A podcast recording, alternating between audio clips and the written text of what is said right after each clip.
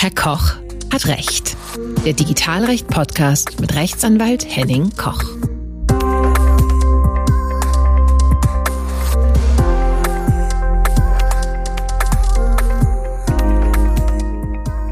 Hallo und herzlich willkommen zu einer neuen Folge von Herr Koch hat Recht. Mein Name ist Henning Koch. Ich bin Rechtsanwalt und berichte in regelmäßigen Abständen zu den Themen Datenschutz, Digitalrecht, Digitalisierung und digitaler Wandel. In der heutigen Folge geht es um Datenschutz im Ehrenamt bzw. Datenschutz im Verein. Das ist ein Thema, was sehr wichtig ist, denn auch in ehrenamtlichen Strukturen, etwa in Vereinen, ist der Datenschutz zu beachten und ein immer größer werdendes Thema.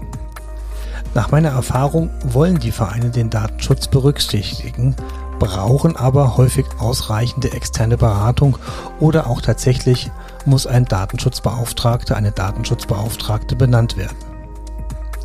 Anders jedoch als bei Unternehmen oder Behörden ist hierfür meist kein Budget vorhanden. Es sieht schon wieder anders aus bei größeren Vereinen oder bei Verbänden. Dabei treffen die Vereine und damit die Vereinsvorstände die gleichen Verpflichtungen wie die Geschäftsleitungen von Unternehmen. Viele Aufsichtsbehörden haben deswegen bereits Hilfestellungen für Vereine vorbereitet, um den Vereinen eine bessere Beachtung des Datenschutzes im Ehrenamt zu ermöglichen. Besonders intensiv wird dies auch von der Stiftung Datenschutz vorangetrieben. Die Stiftung Datenschutz wurde bereits im Jahr 2013 von der Bundesregierung gegründet.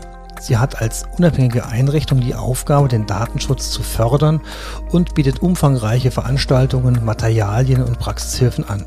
Es lohnt sich also auf der Webseite mal vorbeizuschauen. Ein Aspekt im Tätigkeitsportfolio der Stiftung Datenschutz ist der Themenbereich Datenschutz im Ehrenamt. Und hier kommen wir auch schon zu unserem heutigen Gast. Hendrik vom Lehn ist Informatiker, Policy Analyst und Berater für Datenschutz, hauptberuflich bei der Stiftung Datenschutz. Er informiert dort zum Thema Datenschutz im Ehrenamt und ist auch selbst ehrenamtlich tätig. Er ist Datenschutzbeauftragter für den Verein Freiburg.social und unter vereint.digital bloggt er zu digitalen Themen und Datenschutzthemen. Die Verlinkungen sind auch in den Shownotes zu finden.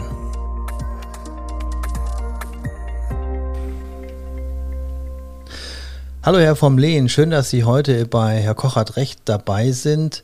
Und das Thema ist ja heute Datenschutz und Ehrenamt. Ähm, mich interessiert das Thema Datenschutz im Ehrenamt aus verschiedenen Gründen, aber da kommen wir gleich noch drauf zu. Die Frage an Sie als Experten, was ist zu beachten? Welche Herausforderungen gibt es dabei? Ja, erstmal vielen Dank für die Einladung. Ähm, zu beachten gibt es natürlich wie im Datenschutz immer eine ganze Menge. Ich glaube, für die meisten Organisationen, die auch hauptsächlich ehrenamtlich tätig sind, also jetzt nicht äh, größere Organisationen mit vielen Hauptamtlichen, sondern wirklich die kleineren Vereine und gemeinnützigen Organisationen. Für die ist eine große Herausforderung, dass sie vor einem großen Berg an ähm, Anforderungen aus der Datenschutzgrundverordnung stehen und vor lauter ähm, Bäume nicht mehr sehen, wo es eigentlich lang geht und ähm, dass dann ganz oft die ja, vor lauter Pflichten und Detailfragestellungen die eigentlichen Basics übersehen werden. Also sich überhaupt klar zu machen, welche Verarbeitungstätigkeiten hat man, was macht man also mit Daten als Verein, welche ähm, Rechtsgrundlagen wählt man und wie erfüllt man Informationspflichten. Damit ist oft schon eine Menge getan und stattdessen gibt es dann Detailfragestellungen. Ne? Brauche ich jetzt einen Datenschutzbeauftragten, ja oder nein?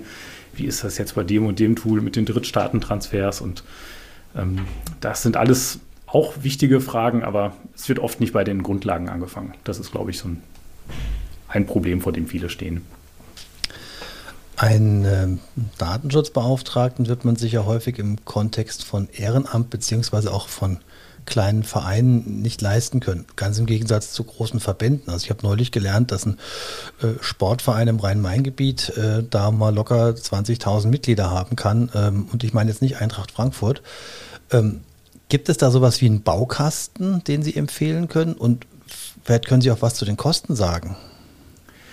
Ja, also Baukästen ähm, habe ich schon einige gesehen am Markt, habe da ehrlich gesagt aber auch noch nicht näher reingeguckt. Ähm, ich bin selbst für die Stiftung Datenschutz tätig. Da arbeiten wir auch an einem Baukasten, den wir aber gerade erst entwickeln. Also das ist so Work in Progress. Ne? Das ist nicht, dass wir den jetzt in drei Monaten veröffentlichen würden, sondern wir haben also verschiedenste Materialien. Jetzt ganz neu in ein Verzeichnis von Verarbeitungstätigkeiten haben wir eine Vorlage mit integrierten Hilfestellungen. Ähm, wir bieten viele Informationsmaterialien an. Das geht also in die Richtung von einem Baukasten.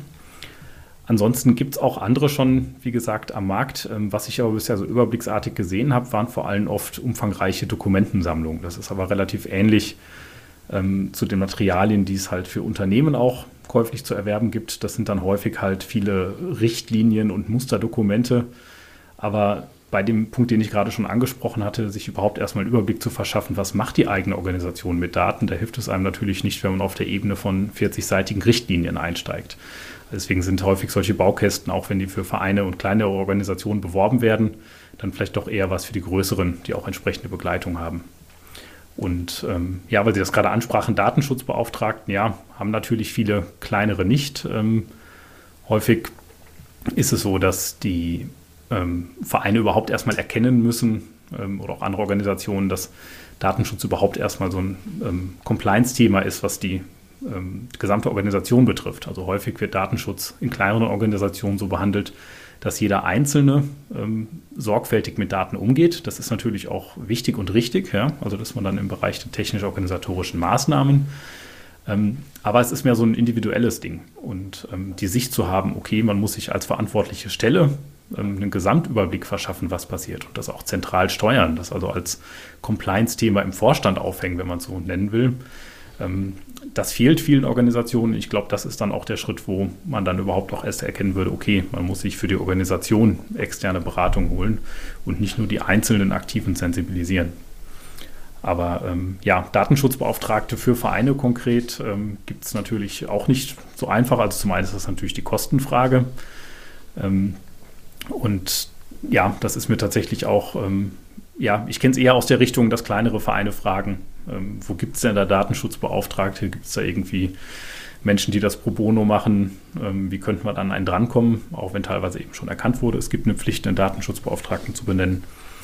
Aber ähm, das ist dann tatsächlich relativ schwierig. Und auch bei Verbänden habe ich es tatsächlich schon häufiger erlebt, dass auch größere Verbände dann doch eher jemand Internes benennen, der ähm, so nebenher sich auch noch um Datenschutz kümmern soll, ähm, als dass es dann wirklich eine professionelle Begleitung gäbe.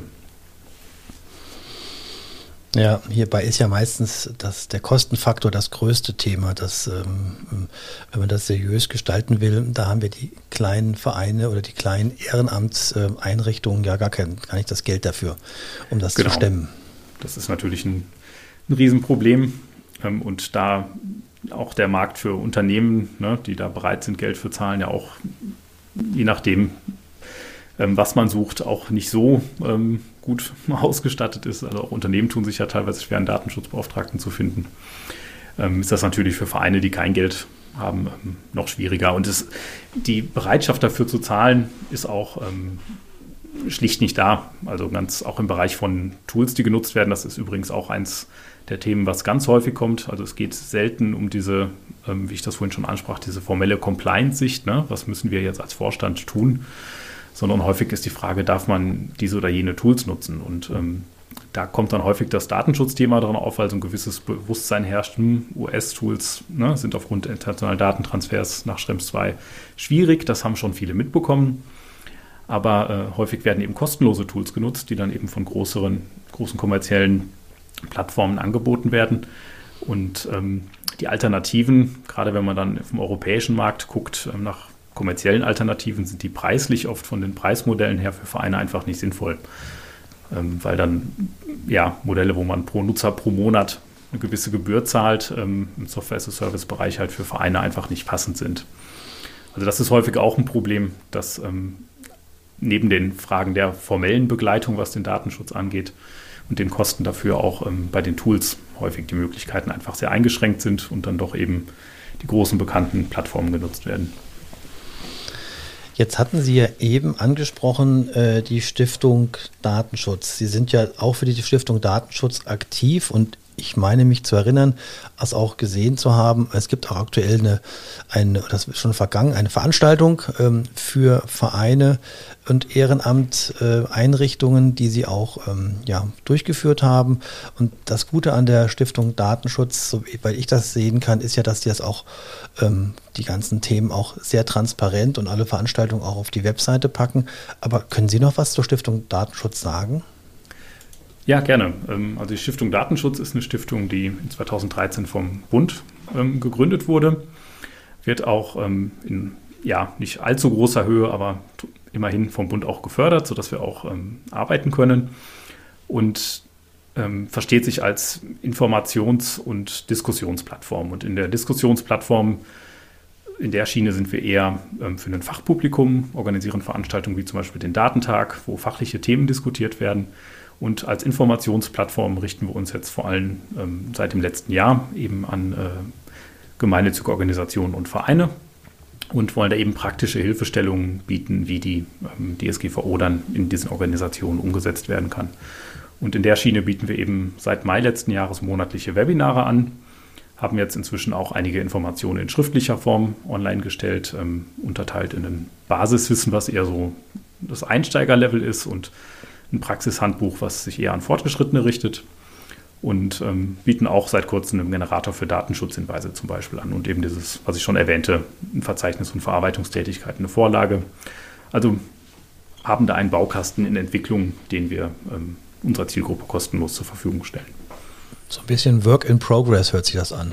Genau, richtig. Ja, also es wird kontinuierlich erweitert und deswegen meinte ich vorhin auch, da, ist, da entsteht ein Baukasten, aber es gibt jetzt kein Datum, wann der Baukasten fertig sein wird. Also da muss ich sagen, Hut ab, das ist in der Tat ein wichtiger Punkt, weil dieser Bereich ähm, ja tatsächlich brach liegt oder zumindest brach gelegen hat, ähm, einfach weil es halt dieses Thema immer den, den Flaschenhals gibt, äh, irgendjemand muss es machen und externe äh, Fachexpertise einkaufen ist meistens einfach nicht leistbar an der Stelle. Ja, also das ist ein Aspekt, ähm, das ist aber gerade dieser Punkt, ähm, den Sie gerade ansprachen, einer muss es machen das bemerke ich leider auch immer wieder, gerade wenn ich in näherem Kontakt zur Organisation stehe, dass ähm, Informationen natürlich das eine sind, aber sich dann auch die, die Zeit zu nehmen, die ja im ehrenamtlichen Engagement eh schon dünn gesät ist, um sich dann um ähm, Anführungszeichen solche Compliance-Themen zu kümmern. Das ist natürlich auch eine Herausforderung und häufig ist auch die Komplexität des Datenschutzrechts einfach sehr hinderlich, weil das eine extrem hohe Hemmschwelle erzeugt. Ähm, also wenn man dann erstmal anfängt, ein bisschen formeller auf das Thema draufzuschauen, ähm, dann entdeckt man halt sehr viele verschiedene lose Enden, die man wieder einfangen muss und das erzeugt eine hohe Hemmschwelle, sich überhaupt mit dem Thema zu befassen. Das ist auch so ein Aspekt, mit dem wir immer wieder kämpfen, dass wir versuchen, Dinge auch vereinfacht darzustellen, aber merken, eine gewisse fachliche Gründlichkeit braucht es dann doch und ähm, dass dadurch dann aber andererseits wieder eine hohe Hemmschwelle erzeugt, und dann auch in den Organisationen halt Personen da sein müssen, die sich, ähm, die bereit sind, sich da relativ tief einzuarbeiten und dann auch die Zeit zu nehmen, zusammen mit anderen Aktiven aus ihrer Organisation auch eine entsprechende Umsetzung voranzutreiben. Jetzt hatten Sie es ja eben angerissen, dass Sie da auch den Kontakt haben. Ähm, machen Sie, haben Sie da ko konkret Kontakt im Ehrenamtskontext oder betreuen Sie auch Ehrenamtliche im Datenschutz? Ja, also ich selbst bin schon länger ähm, im Bereich als, in dem Bereich als Referent tätig, dass ich auch auf ähm, lokaler Ebene, ich selbst wohne in Freiburg und hier auf lokaler Ebene schon länger Veranstaltungen anbiete, Workshops in kleinerem Rahmen durchführe, wo dann einfach auch eine, eine stärkere Interaktion da ist, als das jetzt in Online-Formaten bei der Stiftung Datenschutz möglich ist. Und ähm, darüber kriege ich natürlich relativ viele Rückmeldungen. Bin auch ähm, bei so Vernetzungsorganisationen hier vor Ort aktiv, ähm, wo ich Beratungsangebote mache und bin selbst auch bei einem Verein Freiburg.social, wo wir eine ähm, Mastodon- und Matrix-Instanz für den Freiburger Raum anbieten. Da bin ich selbst auch als Datenschutzbeauftragter benannt und in der Schiene dort aktiv. Ähm, also darüber kriege ich schon dann auch äh, relativ detailliertes Einzelfeedback mit. Bei der Stiftung Datenschutz versuchen wir halt Formate zu machen, wo wir eine möglichst große Zielgruppe erreichen können. Da bekommen wir natürlich auch immer wieder Rückmeldungen und stehen in Kontakt auch mit einzelnen Aktiven, je nachdem, aber da können wir natürlich keine Einzelberatung anbieten. Was ist denn so der Dauerbrenner äh, aus, aus Ihren Themen? Also ich äh, habe immer das äh, Bild vor Augen, also im wahrsten Sinne des Wortes, von diesen Mannschaftsfotos, wo dann bei zwei Personen äh, das, der Kopf ausgeschnitten ist oder äh, mit einem schwarzen Balken verklebt ist. Äh, einfach weil man natürlich das Thema Datenschutz da ähm, ja, zu übervorsichtig ist auf, auf, aufgrund reiner fehlender Kompetenz. Was ist denn aus Ihrer Erfahrung so der Dauerbrenner, wo, wo es am meisten klemmt? Ja, also generell würde ich sagen, ist das Thema, was Sie gerade auch schon angesprochen hatten, Fotos ähm, in, in, verschiedensten Variationen der absolute Dauerbrenner. Ähm, ansonsten jetzt natürlich die letzten zwei Jahre über pandemiebedingt äh, Online-Kollaborationstools, also ganz konkret Videokonferenztools, ähm, aber auch andere Kollaborationstools. Da sind viele Unsicherheiten durch entstanden. Das ist ja dann auch durch äh, das Schrems 2-Urteil, was in der Zeit kam, ähm, auch noch so zusammengefallen, dass viele Tools, die dann angefangen wurden zu nutzen, auf einmal nicht mehr genutzt werden sollen. Und ähm, da sind natürlich ganz viele Fragen drüber entstanden. Jetzt bin ich neugierig geworden. Ähm, können Sie da eins empfehlen? Ja, also mit Empfehlungen ist immer schwierig, ähm, weil das wissen Sie ja vermutlich auch. Äh, es kommt auch immer darauf an, wie man das Tool dann einsetzt. Klar. Ähm, das ist auch ein Aspekt, den wir immer wieder versuchen zu vermitteln. Ähm, es ist nicht so schwarz-weiß, das eine Tool ist datenschutzkonform, das andere nicht, sondern ähm, man muss es halt in einer bestimmten Konfiguration datenschutzkonform auch einsetzen. Ähm, von daher ist das relativ schwierig, da Dinge zu empfehlen. Wir versuchen tatsächlich an der Stelle eben ja, eine Ebene tiefer zu gehen und eben die Aspekte rauszuarbeiten, die relevant sind, sodass man dann solche Tools auch datenschutzkonform einsetzen kann. Also bei einem Webinar zum Thema Newsletter, was wir beispielsweise gemacht haben. Da haben wir dann eine Checkliste auch mit veröffentlicht und da geht es dann eben nicht nur um die Auswahl des Anbieters, sondern auch eben darum, welche Pflichten muss ich denn als Organisation obendrauf noch selbst erfüllen, was der Anbieter gar nicht leisten könnte. Das ist ja in ganz vielen Bereichen so. Und das versuchen wir also dann wirklich ähm, entsprechend mit darzustellen, was so das Gesamtpaket ist, was man im entsprechenden Anwendungsfall erfüllen muss und nicht nur auf das einzelne Tool abzustellen. Die Aufsichtsbehörden, um mal zum in die Zielgeraden einzubiegen, waren ja bisher sehr gnädig mit dem Thema Ehrenamt beziehungsweise auch Verein. Ich vermute mal einfach, weil das eine Sondersituation ist. Daher zum Abschluss eine letzte Frage. Wir schauen mal in die Kristallkugel. Was erwarten Sie im Hinblick auf ein Tätigwerden oder Eingreifen der Aufsichtsbehörden in den nächsten Jahren? Also wie ich die Situation wahrnehme, ähm, aber ich stecke natürlich auch nicht drin, was die Aufsichtsbehörden machen, aber so wie ich es wahrnehme, sind die schon beim Bereich Ehrenamt und Vereine sehr vorsichtig, ähm, messen aber natürlich auch an der, der Größe und Ausstattung der Vereine. Ne? Also man kann jetzt nicht sagen, also es hängt ja nicht an der Rechtsform Verein, ähm, sondern eher an der Größe der Organisation. Und ähm, alles, was ich bisher so mitbekommen habe, ist es eben schon so, dass bei kleinen, gerade ehrenamtlich tätigen Organisationen, dass da wirklich mit sehr viel Augenmaß vorgegangen wird. Aber es gab natürlich auch schon Bußgelder, die auch bekannt sind bei größeren Vereinen, wo man denken müsste, die müssten ein vernünftiges Datenschutzmanagement haben, wo sich dann rausgestellt hat, die haben da bisher noch gar nichts gemacht, wo es dann auch entsprechend Bußgelder gab. Aber so wie ich das wahrnehme, sind die Aufsichtsbehörden da, wo es gerade ähm, enger wird oder wo sie näher hinschauen, sind ja vor allem die öffentlichen Stellen und auch zunehmend Unternehmen. Und ähm, bei Vereinen eigentlich von sich aus aktiv nicht. Aber wenn natürlich Beschwerden bei Aufsichtsbehörden landen und die aktiv werden müssen, dann schauen sie natürlich Klar. auch bei Vereinen näher hin. Und ähm, das ist dann doch der häufigste Weg, wie entsprechend, ähm, ja, oder warum Aufsichtsbehörden auch auf Vereine zugehen. Ja, vielen Dank, Herr vom Lehn. Herzlichen Dank, dass Sie mein Gast waren. Das war ein tolles Interview und ähm, ich freue mich, ähm, dass wir dieses Gespräch führen konnten und gerne bis zum nächsten Mal. Ja, vielen Dank für die Einladung auch. Das war's für heute bei Herr Koch hat Recht. Wenn Ihnen dieser Podcast gefallen hat, können Sie ihn am besten unterstützen, wenn Sie ihn weiterempfehlen, ihn abonnieren und eine Bewertung oder ein paar Sternchen bei Apple Podcasts hinterlassen. Vielen Dank schon einmal dafür. Ich verabschiede mich für heute. Mein Name ist Henning Koch.